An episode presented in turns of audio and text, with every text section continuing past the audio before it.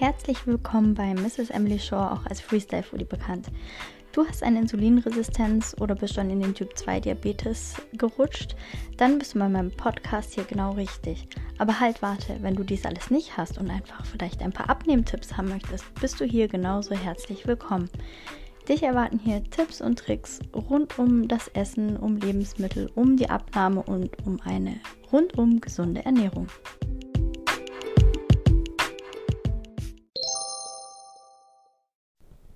In der heutigen Folge möchte ich das Thema Insulinresistenz ansprechen, was das ist, wie das alles zusammenhängt und wie erkennt man das überhaupt. Von einer Insulinresistenz spricht man, wenn das blutzuckersenkende Hormon Insulin weniger als erwartet wirkt. Dann spricht man schon von einer Prädiabetes bzw. von der Vorstufe des Typ 2 Diabetes. Grundsätzlich wird in deinem Körper schon noch Insulin freigesetzt. Es ist aber zu schwach, um den Blutzucker zu normalisieren. Und was ist jetzt Insulin eigentlich? Also Insulin ist ein Hormon und das kannst du dir so vorstellen, dass Insulin ist quasi der Schlüssel, der die Zelle für die Zuckermoleküle öffnet. Und dazu dockt Insulin an die Zellinsulinrezeptoren, so nenne ich sie mal, an und so kann dann der Traubenzucker aus dem Blut ähm, ins Zellinnere gelangen. Und wenn dieser Prozess gestört ist, spricht man von einer Insulinresistenz. Das heißt auch, dass der Zucker sich praktisch im Blut anstaut. Andererseits könnte man es auch so erklären, dass wenn dein Insulin nicht effektiv arbeitet, um die Glucose eben in die Zellen zu befördern, die wiederum die Energie weiterleiten im Körper, wird dein Pankreas, das ist deine Bauchspeicheldrüse, weiter alarmiert, immer mehr Insulin zu produzieren. Und wenn dann das Insulinlevel in deinem Körper zu hoch ist, werden die Zellen resistent gegenüber dem produzierten Insulin. Und das kannst du dir dann wieder auch so vorstellen, wie ich ja eben gesagt hatte, ne, dass die Zelle Rezeptoren an sich dran hat, ähm, die dann ähm, die Glucose aufnimmt, also wo dann die Glucose mit dem Insulin andocken kann.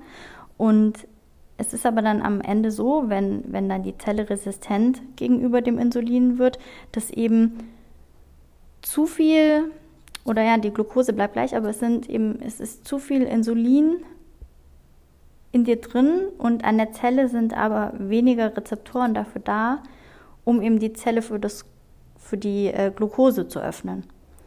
Und das heißt dann, dass sie praktisch weniger empfindlich wird für das Insulin.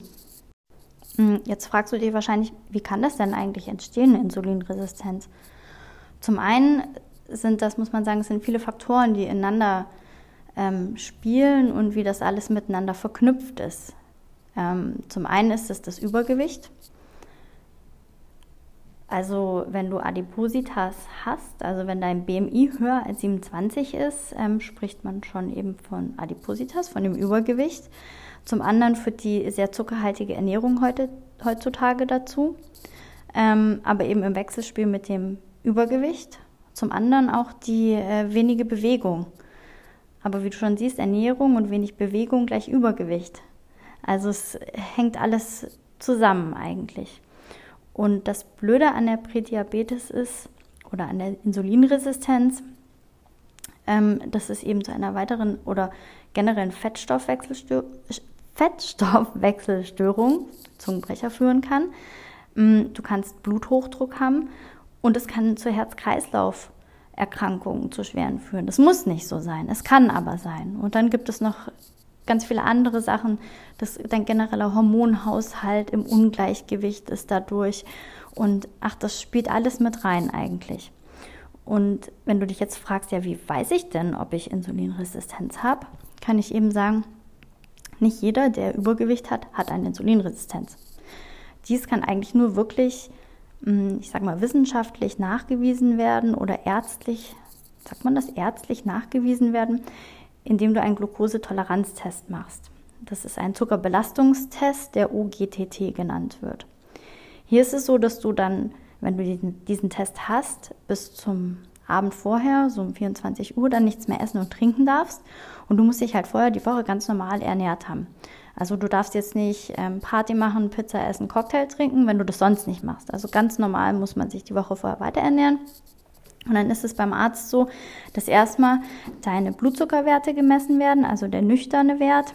Und es wird noch eben zusätzlich Blut abgenommen, weil dann noch das Insulin gemessen wird und Cholesterin und alles Mögliche wird dann noch ähm, gemessen, was du eben selber zu Hause mit jetzt zum Blutzucker-Fingerpiekser-Test nicht machen kannst.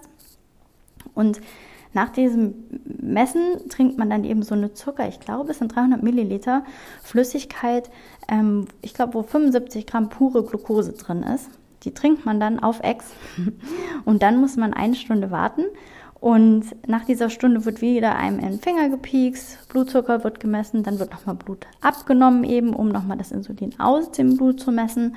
Und dann nochmal nach zwei Stunden. Und ich glaube, bei längeren ist es sogar nochmal nach drei Stunden. Aber nagel mich nicht fest, nicht, dass ich was Falsches sage. Aber ich war letztes Mal beim Arzt und es hat drei Stunden ungefähr gedauert. Und dann kriegst du eine Liste mit ganz vielen Werten. Du hast den Glukosewert in deinem Blut, der gemessen wird, eben nüchtern Wert nach einer Stunde und nach zwei Stunden. Beim Insulinwert ist es genauso nüchtern nach einer Stunde und nach zwei Stunden. Und eben wie schon gesagt, es wird dieser HbA1c-Wert gemessen es wird Cholesterin, HDL, ach keine Ahnung, Gamma, GT, irgendwas. Ich habe hier eine Liste, da steht alles Mögliche drauf. Es ist wirklich ähm, ja, Fachchinesisch, sage ich mal. Aber ähm, was ganz wichtig ist eben, sind die Glukosewerte, die Insulinwerte und der HOMA-Index. Wenn der HOMA-Index größer ist als 2, dann kann es sein, dass du eine Insulinresistenz hast. Es kann aber auch sein, wenn der nüchtern Wert sehr hoch ist, also über 100, dann kann eben auch schon was nicht stimmen. Also es ist sehr schwierig. Oder wenn der Blutzucker zum Beispiel nicht unter die, ähm, unter die Durchschnittswerte fällt, nach einer Stunde und nach zwei Stunden, könnte es eben auch sein, dass du eine Insulinresistenz hast. Allerdings ähm, spricht der HOMA-Index immer noch zusätzlich sehr dafür. Wenn der erhöht ist eben, also bis zwei ist noch so am Grenzbereich, würde ich sagen. Ich bin kein Arzt. Das musst du am besten dann mit deinem Diabetologen äh, besprechen, bei dem du diesen Zuckerbelastungstest machen kannst. Oder auch beim Hausarzt oder auch, wenn du eine Frau bist, beim Frauenarzt. Und ganz wichtig ist noch zu sagen, selbst wenn bei dir eine Insulinresistenz festgestellt wird, erstmal keine Panik. Achte erstmal darauf selber zu Hause, dass du wenig Zucker zu dir nimmst, dass du auf Säfte verzichtest. Ähm, es ist immer gut, Tee ungesüßt zu trinken. Mm, infused Water kann man gut trinken. Infused heißt mit Beeren oder Zitrone, ein bisschen angereichert. Wasser ist immer top. Kaffee kannst du auch trinken, aber da musst du eben gucken, am besten ohne Zucker. Und wenn du es mit Milch trinkst, sollte es eben auch, wenn es zum Beispiel Hafermilch ist, ungesüßte Hafermilch sein. Das sind schon mal so die Sachen, die du zu Hause selber machen kannst. Die Bewegung ist natürlich ganz wichtig, das kannst du auch selber beeinflussen. Ausdauertraining ist gut. Kraftsport würde ich persönlich sagen, ist besser, weil dann deine Muskeln aufgebaut werden, einfach deine Verbrennung startet, Fett kann abgebaut werden, weil es sich ja, sag ich mal, in Muskeln umwandelt. Dann entsteht ja Energie im Körper bin kein Sportwissenschaftler, ich bin keine Ernährungsberaterin. Ich versuche es dir nur mit meinen eigenen Worten zu erklären. Und das sind die Dinge, die du machen kannst. Ähm, du kannst auch von deiner Krankenkasse eine Ernährungsberatung in Anspruch nehmen. Mm, einige kennen sich nicht mit Insulinresistenz aus, aber es ist auch wichtig einfach, dass du eine ausgewogene, abwechslungsreiche Ernährung ähm, ja wieder lernst. Und das kann dir eben auch schon wieder helfen, von dieser Insulinresistenz ein Stück wegzurutschen und einfach dann ähm, ja irgendwann wieder gute Werte zu bekommen. Und du solltest deinen, diesen Zuckerbelastungstest eben auch bestimmt, ja, ich würde mal sagen, also ja, nach zwei Jahren mindestens nochmal wiederholen, um zu gucken, ob sich nicht schon was geändert hat. Wenn du natürlich kein Gewicht verloren hast oder noch zugenommen hast, dann macht das natürlich nicht Sinn, weil dann äh, Also macht es schon Sinn, aber dann ähm, rutschst du wahrscheinlich sehr wahrscheinlich in den Typ 2 Diabetes. Also aus einer Insulinresistenz, wenn man da nicht drauf guckt und Gewicht verliert, sich gut ernährt und sich genug bewegt. Deswegen heißt es ja Vorstufe Typ 2 oder Prädiabetes, kann sich eben ein Typ 2 Diabetes entwickeln. Und wenn das ganz blöd läuft, könnte es eben auch sein, dass du dir Insulin spritzen musst. Und das wollen wir ja eigentlich nicht, weil man kann es ja retten, sag ich mal. Genau, so viele heute dazu. Mm, und ja, ich würde mich freuen, wenn du nochmal einschaltest. Bis zum nächsten Mal.